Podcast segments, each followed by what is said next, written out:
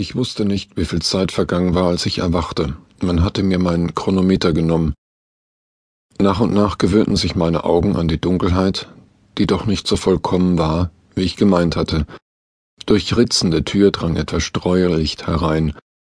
Meine Zelle war etwa acht Quadratmeter groß. Ich konnte Wände aus massivem Naturstein und eine Tür aus dickem, gewachsenem Holz mit einem primitiven Schloss erkennen. Der Boden schien aus einem altertümlichen Beton zu bestehen, wie man ihn vor 500 Jahren verwendete. Ich hatte weder eine Vorstellung davon, wo man mich hingebracht hatte, noch wo meine Leidensgenossin war.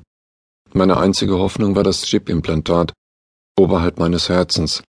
Neben anderen Features sendete es laufend Daten über die Orbitalsatelliten des Esculap-Netzes an die Gesundheitsverwaltung und die Rettungsleitstelle in Europa City. Das Schloss an der Tür irritierte mich schon etwas.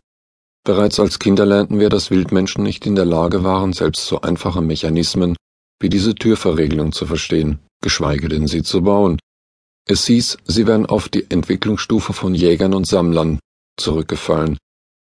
Immerhin bestand die Möglichkeit, so versuchte ich mich zu beruhigen, dass auch Wildmenschen durch reines Probieren die Funktionsweise herausgefunden hatten.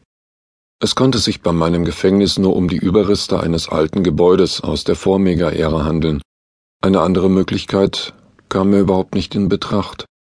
Lange Zeit dienten die Überreste der zerstörten Städte unseren Soldaten als ideale Truppenübungsplätze. Sie übten hier riskante Flugmanöver mit Jagdgleitern, ohne auf irgendjemand Rücksicht nehmen zu müssen. So wurden die Überreste des dunklen Zeitalters wenigstens für einige Jahre noch sinnvoll genutzt. Jetzt allerdings trainierten die Kampfjäger weniger kostenintensiver und besser beaufsichtigt an perfekten Simulatoren, die Ruinen verwaisten. So langsam regte sich mein Magen mit leisem Knurren.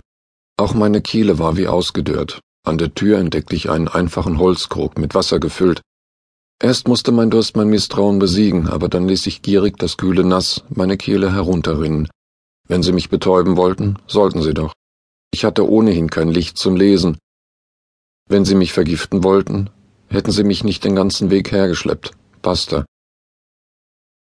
Als mein Durst gestillt war und sich meine Gedanken etwas geklärt hatten, stellte sich mir die Frage, warum ließen die Wildmenschen Doreen und mich eigentlich noch am Leben? Langsam keimte in mir der furchtbare Verdacht, dass wir als Hauptgericht bei einem Festmahl vorgesehen waren. Oder doch nur für eine Opferung? Funde von angenagten Menschenknochen galten schon lange als Beweis für Kannibalismus unter den Nachkommen der Arbeiterklasse. Ich musste an die Geschichten meiner Kindheit denken, an den schwarzen Wildmenschen, und archaische Ängste befielen mich. Ich hörte Stimmen und leises Gelächter vor der Tür, wahrscheinlich näherten sich meine Wächter. Es musste die Vorfreude auf das barbarische Bankett sein, die sie beschäftigte, bei dem die bedauernswerte Doreen und ich als Hauptgericht die Mägen unserer Jäger füllen würden. Die Erheiterung dieser degenerierten Wilden über ein solch schauerliches Mahl ließ mich schaudern. Doch auch mich peinigte der Hunger und mit dem Mut der Verzweiflung versuchte ich die Aufmerksamkeit der Wächter zu erregen. Vorsichtig klopfte ich an die Tür und rief Ich Hunger. Ham ham. Du mir Essen geben. Das Gelächter vor der Tür wurde um einige Pfon lauter. Kurz darauf hörte ich eine Stimme im gebrochenen Neuenglisch.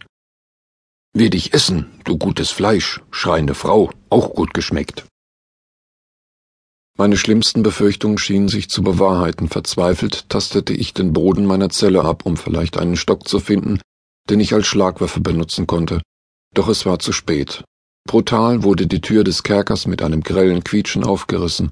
Geblendet von dem plötzlichen Licht konnte ich nur die Umrisse eines großen, muskulösen Mannes erkennen. Fluchtartig wich ich an die Wand zurück, schloss entsetzt die Augen und fing an, um Hilfe zu schreien. Hey Mann, cool down. Das war doch nur Spaß, hörte ich plötzlich den Hühn in völlig normalen Tonfall sagen. Sie glauben wohl, wir sind Kannibalen? Erstaunt riss ich die Augen auf. Vor mir stand ein durchaus gepflegter Mann in einem grauen Overall. Sie sind vom Sicherheitsdienst und haben mich endlich gefunden, freute ich mich, denn grau war die Farbe einfacher SD-Mitarbeiter. Mein Gott, ich dachte, sie wären Wildmenschen und wollten mich auffressen.